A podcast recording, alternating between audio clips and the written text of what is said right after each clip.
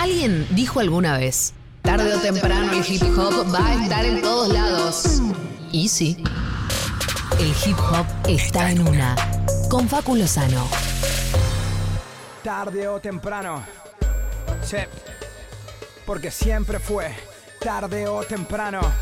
Tarde o temprano se llama la sección de hip hop de Facu Lozano y lo tenemos aquí hoy por partida doble. Lo explotamos en nuestra cata de estrenos y ahora tiene que venir a. Me encantó igual, ¿eh? la pasé súper. Bueno, bueno, encantadísimo cuando quieras, cuando tengas ganas. Eh, bueno, Facu, tengo que coordinar para que me armen un cuartito nada más. Sí. Pero creo que lo podemos armar. Porque hoy tiene Nirvana Verbal a las 9 de la noche aquí en National Rock. Y Sí, sí. eh, vendamos un poquito ya que estamos. Ah, de 21 a 0 Sí. eh, voy a estar ahí haciendo Nirvana Verbal con muchas particularidades en el día de la fecha. Eh, en principio, porque mi compañera amada y admirada Flor Viva, con, Sí. que me ha acompañado haciendo columnas alucinantes, pues una piba que piensa en serio, que se informa, que es periodista que hace reflexiones, que está recibida Bien. con un título y un posgrado. Una genia, Flor, le mando un gran abrazo, que estaba en Inglaterra estudiando, terminó su, toda su carrera, ya vino a Argentina, con lo Sí. cual hoy va a estar en vivo. Ah. Vamos a hacer el programa con ella. bien. Y además viene eh, una youtuber y cantante que yo admiro mucho, que se llama Asado de Faso, Nat. Nani. Oh, qué buena esa. Eh, Tranquilo, Johnny. Vale. eh, bueno, Nani, una chica de Rosario que Sí. está en Buenos Aires y viene hoy a charlar un ratito. Hermoso. Hoy a las 9 de la noche y hasta la medianoche con Nirvana Verbal. Ahí va a estar Facu Lozano. ¿Y eh, qué nos trajiste hoy, Facu, para hacer tarde o temprano hoy? Bueno, eh, probablemente hayan, eh, se hayan enterado durante esta semana, qui- quizás hasta la compartieron al aire o no, o la escucharon en otro lado, eh, delito que generó Bizarrap convirtiéndose, por al menos un tiempito, en la persona más escuchada de la lista de Spotify del mundo, Sí. ¿sí? a nivel global.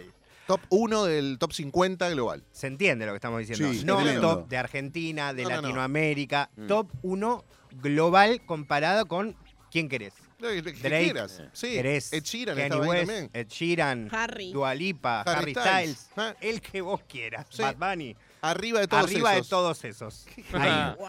Qué bien. Ahora, lo que noté es muchos medios hablando de eso como una noticia, como contando eso como lo que es, es evidentemente un hecho histórico, recontrahistórico.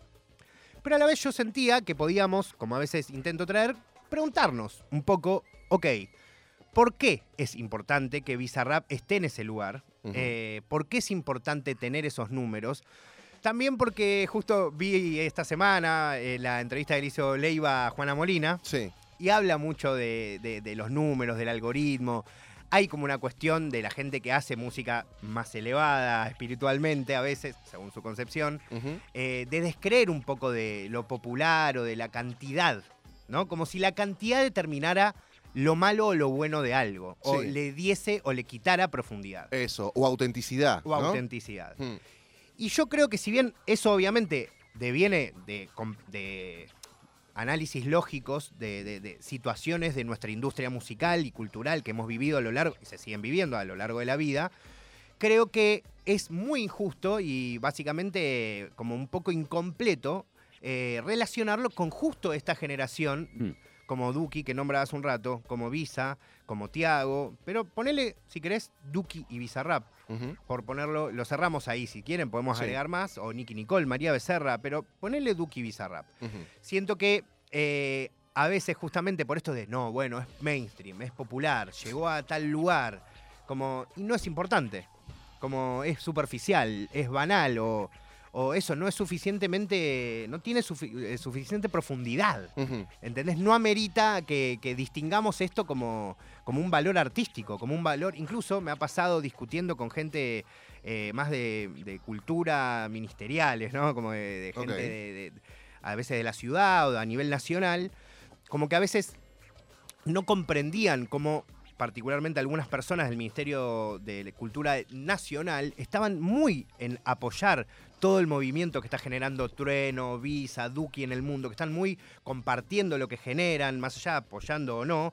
Mm. Digo, como que hay algunas figuras de ese ministerio particularmente que entendieron eso, el valor que tiene que haya un representante argentino Total. destacándose de un nivel eh, tan importante con tanta magnitud. Ahora, No entiendo eh, la razón del desprecio por lo popular o, o el éxito mundial, ¿no? E- Es un pibe argentino haciendo música y representándonos en todo el mundo. Y además supo utilizar las herramientas que tenemos ahora para eh, difundirse a sí mismo, sin, necesidad de dinero de las Eso es multinacionales, clave, Eso es clave. o también, ecoamigables, si, si yo querés. creo que también están Claro. involucradas las, Sí, pero- particularmente en el caso de Visa. Pero menos, Sí. menos no, que en no, otros. totalmente. Y además son gente que un poco construyó su, Claro. su importancia, Mm. ¿no? Como que tuvieron que venir a buscarlos. Y creo que ahí es donde reside lo que tenemos que destacar. Insisto, para mí no está mal pensar eso del pasado comercial, porque sí, hubo un montón de, eh, de músicas que eran simplemente con un objetivo de pegarse o con un objetivo de generar dinero, con un objetivo de tener visibilidad. Esa música existió. Pero lo que tienen estos artistas particularmente es que llegan a esa... Primero, ¿cómo esa visibilidad? Sí. que es completamente de Todo, manera autogestiva, sí. muy independientemente de lo que pienses, como literalmente 70s, 80s, ese nivel de, de autogestión estamos hablando. Claro. Obviamente otras características porque hay otras herramientas digitales, pero con ese mismo nivel de armar su propio equipo, armar su mailing, armar, buscarse manager, buscar sus propios productores, em, sus propios directores, o sea, realmente un nivel de autogestión inusitado. Pero después, y esto es como donde me quería destacar, y en un rato les voy a compartir una parte de la canción de Duki eh, que salió hace unos días, que les quiero leer una letra porque siento que un poco describe hacia dónde quiero llevar la columna y el pensamiento del día de hoy, que es algo que obviamente he repetido, pero justo por el logro me parecía importante recalcarlo, que es el tema, ¿qué hacen ellos con esa visibilidad? Ok, llegan ahí y listo. Se sientan ahí, fuman churro, les chupa todo, nada, no les importa nada, no les importa nada de su música, ni la música que van a hacer después, ni de la música que hacen la gente que está rodeándolos a ellos. Mm. No. Yo lo que veo es que no paran un segundo. Claro, pero no solo ellos no paran un segundo, Mm. siguen eh, desarrollando, eh, haciendo crecer la escena hacia los costados. Claro. Siguen compartiendo, particularmente ponele Duki, por poner un ejemplo, todas las canciones de los artistas nuevos que salen que él considera que hay que darle visibilidad.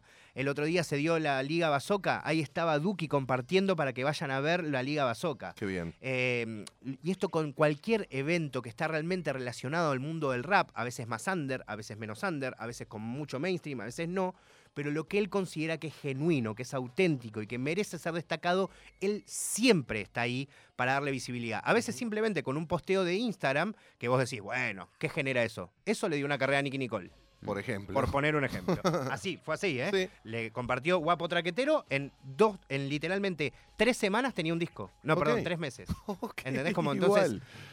A ver, también es una locura lo que pasó en ese momento, pero Sí, sí. son cosas que son realmente importantes y que antes no, no realizaban todos los artistas estando en ese lugar, que permite, por supuesto, que la escena siga creciendo, que se instale, que se establezca. Eh, y por otro lado, también lo hacen en concreto con otras actitudes. Por ejemplo, Duki subiéndose con Acru a rapear en el Lollapalooza. Él, el mayor artista de visibilidad actualmente en Argentina, o uno de ellos, ponele la parte más comercial de eso, se sube a darle luz, porque más allá que además lo ama Acru, pero sube para eso, como te doy mi spot, ¿entendés? Claro. Te doy mi luz para que vos puedas ser más conocido, vos que sos el representante del rap bien escrito, bien producido, del rap supuestamente más inteligente, que igual por supuesto lo es, Ujú. como hacen algo en concreto con eso. Visa, por poner otro ejemplo. Eh, tiene esa visibilidad, incluso hasta hace muy poco habían dicho que sabía gente que conozco, gente que, que amo mucho, que trabaja en esta radio, mi amigo Pato Smink, que le mando un abrazo, dijo que Bizarrap había, había muerto. No, ¿entendés? me encanta. Como, Me encanta que ya sí, corre es ese rumor. porque el concepto Como de, de Bizarrap ¿no? se había destruido porque ahora ya era mainstream y todo lo que él promocionaba era Nicky Jam, Residente, Mm. ¿no? Ok. Bueno, en el medio sacó la versión, la canción con Villano Antillano. Ujú. Y ponele lo que quieras. ¿Querés que lo veamos desde el punto de vista diverso? Sí, Zarpado. total. ¿Lo vemos desde el punto de vista de un artista desconocido? Zarpado. Lo mismo. ¿Lo vemos de que es uno de los mejores eh, sessions que compartió en su vida? Zarpado. Sí. Lo mismo con el RKT, lo que hizo con Elegante en plena cuarentena. Literalmente le dio luz a un género que tenía cinco años existiendo, o más o menos, más o menos. Y hoy se escucha en México, en Europa, en, en- o sea, es realmente algo instalado. Sí. Sí. Eh, y me imagino otras personas y bueno, no sé si es tan importante. Yo creo, habiendo vivido muchas eh, generaciones de músicos de distintos géneros, que la verdad es increíble. O sea, es increíble cómo se tratan, cómo se respetan, cómo se hacen crecer, incluso en la, en la, en la disidencia.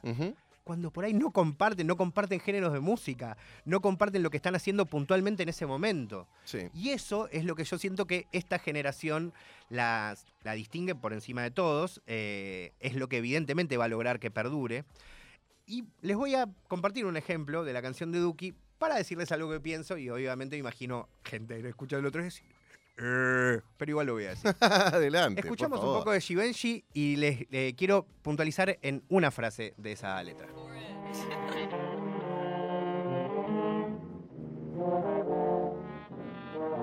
Más plata, más gato, más ropa, más pasto, más marca, más trato, nuevo deal contrato, gano y lo reparto, en pedazo exacto, no se me hunde el barco, trafico y no soy narco.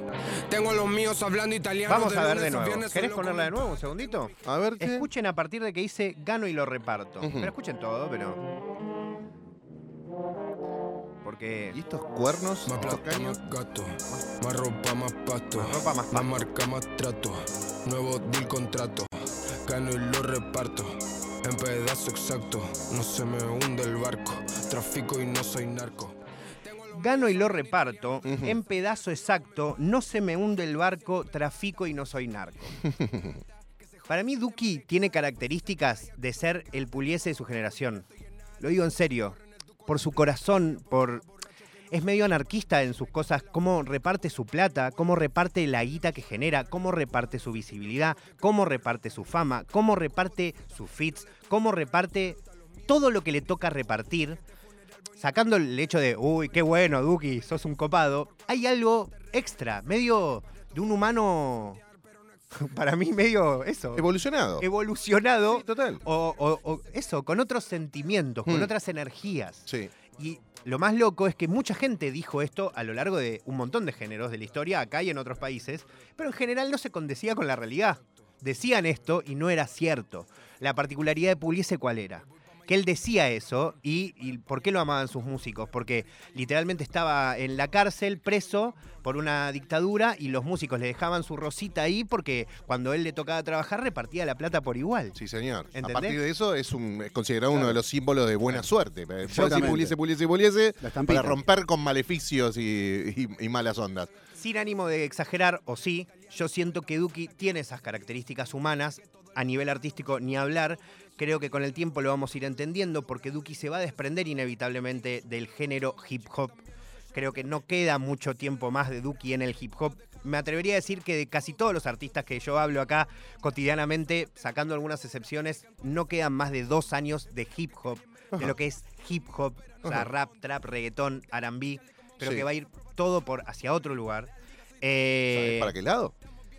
y yo creo que depende del artista. Creo que en algunos casos va a ser más electrónico, en algunos casos va a ser más rockero, en algunos casos va a ser más cancionero, pero sí siento que se van a ir corriendo hacia un lado más de convertirse en lo que ellos sienten que son, que son artistas. Bien. Ahora, sí me parece importante marcar eso. Para mí, la idea de que estos pibes logren esos lugares es importante por esto, porque lo que enseñan y lo que enseñan con sus hechos y sus gestos es este tipo de frases. Completamente de acuerdo, Facu, no le cambio ni una coma. Puedo agregar a que yo no viví nunca en mi vida lo que está sucediendo con esta generación de músicos, como dice Facu, autogestivos, que están teniendo éxito mundial y que no tienen enemistades, que uno le da la mano al otro y se van llevando a diferentes mercados y van abriendo el mapa de donde se van haciendo conocidos. Nicky Nicole, Jimmy Fallon, lo que quieras, en Europa ahora están como casi instalados en Barcelona, Madrid, ahí, porque lo requieren, porque tienen otra fecha, porque les está yendo súper bien. Es diferente, me imagino, también el panorama de cobrar en euro, de venir a presentarse acá y de No todas maneras lo decís. no, no, no olvidan nunca el lugar de donde salieron. Eh, y, y lo que decís también, esto de la generosidad en, tipos tan importantes que podrían ser unos canutos cerrados y decir, no, esta es toda para mí, hermano, vos. ¿Sabés la que recorrí yo? ¿Sabés la que te falta a vos? No, todo lo contrario.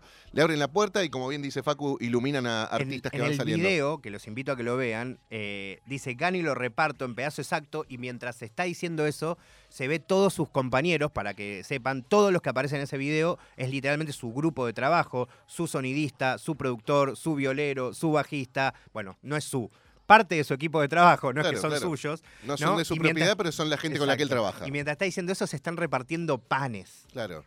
yo. Hermoso, una comunión. No, no, es Ni más ni menos. Veo Yo creo, que, yo creo que son conscientes un poco de las leyes espirituales que antes no lo eran. Ojalá. Yo En es yo así. una sola vez le hice nota y lo vi clarísimo. Él tiene como un láser. Lo, lo ves como en las cosas que te dice, cómo se Por manifiesta y después en lo que va haciendo con sus pasos con la música. ¿Viste? Está como súper enfocado. Hace poco contó que tiene como una manía que él eh, no puede ver que gente se ponga mal por culpa de él. Muy de canceriano. Pero eh, que tipo él está en un auto saliendo a un recital y ve que ponele un, no sé, un fan está esperándolo para. y no llega a saludarlo y tipo ve que se le pone mal la. tipo se. Se le cambia, ¿viste? La, la La fisonomía, expresión, la expresión de la cara. Y Vuelve. hace parar el auto porque necesita bajar, ir, abrazarlo, porque él siente que después, inevitablemente, aunque no quiera, esa energía de esa persona efecto, va a llegar hacia él. Mm, Es, muy energético. Qué amor, Muy qué amor. sí, buena energía. Bueno, no, pero de verdad, eh, vuelvo a esto. No sé qué hubiese pasado en otra época de, de nuestra música con la tecnología y la visibilidad que podés lograr ahora a través de las redes, ¿no? Pero eh, de las grandes bandas que tuvimos en nuestro rock, nunca vi que hayan tenido un éxito mundial como está sucediendo con, con estos pibes ahora. La verdad, no, no sucedió. Eh, No. pues tenían nichitos en diferentes Claro, lugares. España, Mm. por ahí. Reconozcámosle a Soda México. Stereo el crecimiento del rock nacional en todo el, el continente, pero A Juana inclusive a Juana también, bueno, pero desde otro lugar, quizá con su world No music. mainstream, pero sí. Exacto, pero, pero sí, estos pibes están haciendo que, que el No, talento argentino se conozca en todo el mundo. Por ahí lo que dice Facu es, compartía fechas, dabas una mano en ese sentido, pero la camaradería que él dice que existe acá, eso sí que es algo Y inédito. sí, y No. no, hay enemistades. Pero es que además hay algo que eh, a mí lo que más fluye es la conciencia que de que con un mercado más grande todos duramos más. Todos podemos ganar. Es casi te- es por eso es anarquista, ¿entendés? Claro, como claro. es ridículo lo que hacen, ¿entendés? Como en un mundo en el que vivimos, con las posibilidades que tienen, y también para decir algo, no siempre fue así. O sea, cuando No. estos mismos pibes arrancaron, también se peleaban muchos entre ellos mismos Sí. y tuvieron la capacidad en muy corto tiempo. Y eso es lo loco. No sé, conocemos historias de peleas entre rockeros que duraron literalmente la vida de esos Todas sus rockeros. vidas. Sí, ¿Entendés? Charlie y Papa, ponele. Ponele, o ponele. Papo también, También. o miles de anécdotas, Juanse con otros. Sí. Eh, y la verdad es que ellos lograron rápidamente entender qué tenían que cortar, con quién tenían que, eh, o sea, por, por qué podían bajar, qué podían ceder, qué no. Y también están los que no lo hicieron y también les va de otra forma, Total. Que es loco, ¿no? Pero es así. Por eso te tiré esa palabra de evolución. Para mí es un salto cuántico en la evolución de conciencia y, y me encanta que lo cuentes con esta profundidad y conocimiento de, de para causa. que hagamos un día con Chugo el análisis de la carta astral de Oh, Duki, ¿eh? A ella le va a encantar también, Me ¿eh? vuelvo loco. Cuando quieras, cuando quieras, me encanta. Buen me de secciones, ojo, está bien. Sí, está sí, sí. Ya su- eh, eh, pasó con la chica del espacio y la chica del jazz en algún momento, así que este programa da para estos crossovers que me encantan. Gracias, Facu, querido. Facu Los, nuestro rapólogo Facu Lozano con nosotros a las tres y media de la tarde.